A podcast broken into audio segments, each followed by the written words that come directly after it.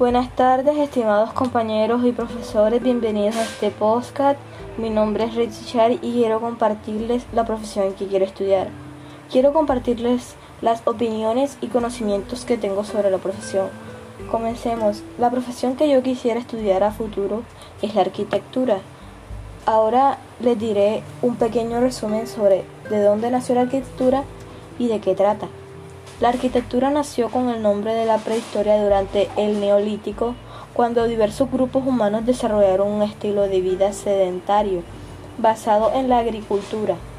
Este nuevo modo de vida conllevó al desarrollo de viviendas estables y recintos ceremoniales, los cuales fueron evolucionando estéticamente a partir de elementos simbólicos presentes con el contexto sociocultural donde se desarrollaban. Así surgieron, por ejemplo, los dolmenes y cromelch en Europa, construidos con enormes bloques de piedra a medida que las sociedades se hacían más complejas y extensas, surgieron los primeros núcleos urbanos cerrados, con viviendas agrupadas en torno a lugares sagrados.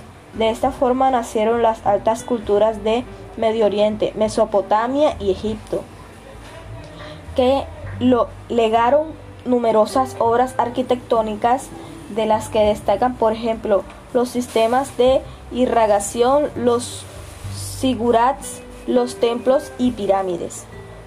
Fueron los antiguos griegos y romanos quienes perfeccionaron la arquitectura, sentando las bases de la arquitectura clásica y convirtiéndola en un punto de referencia para los siglos venideros. Durante esta etapa se desarrollaron los arcos y columnas estilizadas, se trabajaron la piedra caliza y el mármol. Los siguientes, los sistemas de irrigación y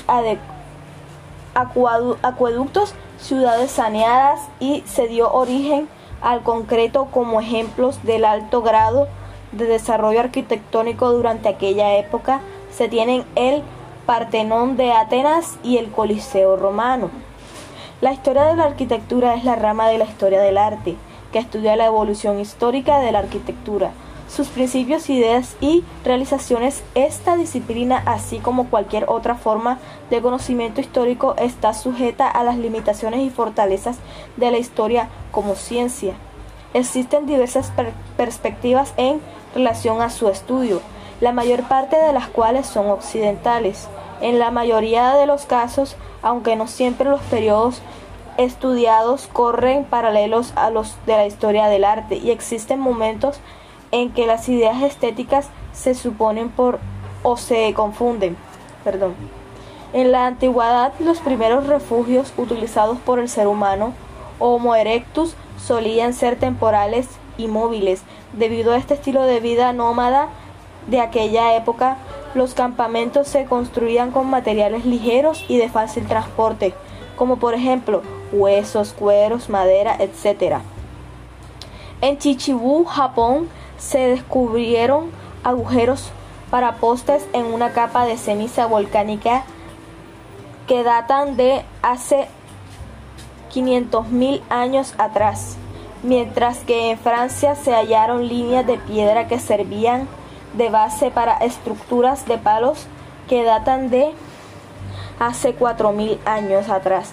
El abrigo como construcción predominante de las sociedades primitivas será el elemento principal de su organización espacial.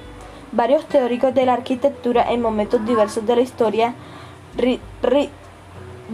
Vitruvio en la antigüedad, León Batista, Alberto en el Renacimiento y Joseph Richards, más, más recientemente evocaron el mito de la choza primitiva. Este mito, con variantes según la fuente, postula que el ser humano recibió de los dioses la sabiduría para la construcción de su abrigo, configurado como una construcción de madera compuesta por cuatro paredes y un tejado de dos aguas. Eh, definiciones. Según el típico popular, en el tratado más antiguo de en el tratado más antiguo que conserva sobre la materia de arquitectura de Vitrivio en el siglo antes de Cristo se dice que la arquitectura descansa en tres principios de en tres principios, la belleza, venastas, la firmeza, firmitas y la utilidad, utilitas. La arquitectura se puede definir entonces como un equilibrio entre estos tres elementos sin sobrepasar ninguno de los otros. No tendría sentido tratar de entender un trabajo de la arquitectura sin aceptar estos tres aspectos.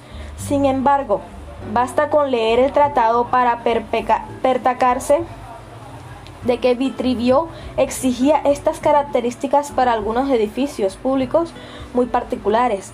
De hecho, cuando Vitruvio se atreve a interactuar un análisis del arte sobre el que escribe, propone entender la arquitectura como compuesta de cuatro elementos, que son orden arquitectónico, relación de cada parte con un uso, disposición, las especies de disposición son el trazado en planta y el alzado y en perspectiva. Proporción, concordancia uniforme entre obra entera y sus miembros. La distribución en griego consiste en debido y mejor posible de los materiales y de los terrenos y en procurar al menos coste de la obra conseguido de un modo racional y y ponderado. Sus dudas al respecto son bastante intensas, pues cuatro páginas más adelante divide la arquitectura en tres partes, construcción, construcción nómica y mecánica. Por interesante y sugerente que sea, no, de, no debe olvidarse que este tratado es el único tratado clásico que nos ha llegado y la probabilidad que sea la mejor de su época es pequeña. La historia de las diversas versiones del Tratado de Vitruvio resumió bien el conflicto de la hora de definir, de definir la arquitectura en 1674. Claude Perrault, médico fisiológico y especializado en disecciones de cadáveres y buen dibujante, publica su traducción resumida del Tratado de Vitruvio, que queda totalmente reorganizado el resumen de los siglos siguientes en un resumen el que en el que traída Vitruviana va a ver la luz.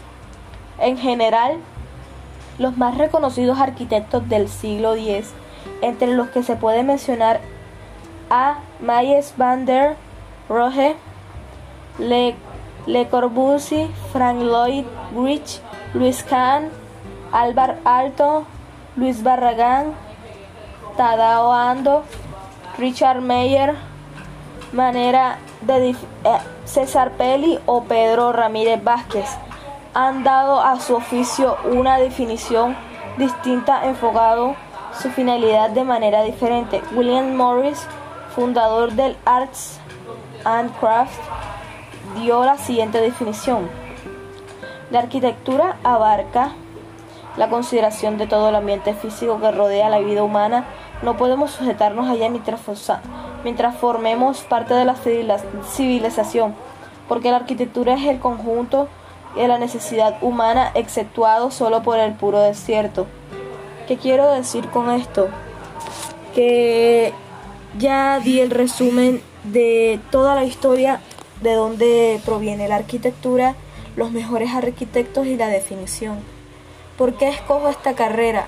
Me parece una carrera de mi interés, ya que siempre quise construir planos, me gusta dibujar mucho, también porque pienso que es una carrera, yo sé que no es una carrera fácil de estudiar por, por muchas cosas, la carrera es muy matemática y en sí pero le veo mucho interés y cuando una persona le ve mucho interés a una cosa puede lograrlo y yo sé que si le veo mucho interés a esta carrera podré lograr ser una buena arquitecta y plantear buenos proyectos a la empresa donde yo pueda trabajar. Muchas gracias por escuchar este podcast. Ritzichar.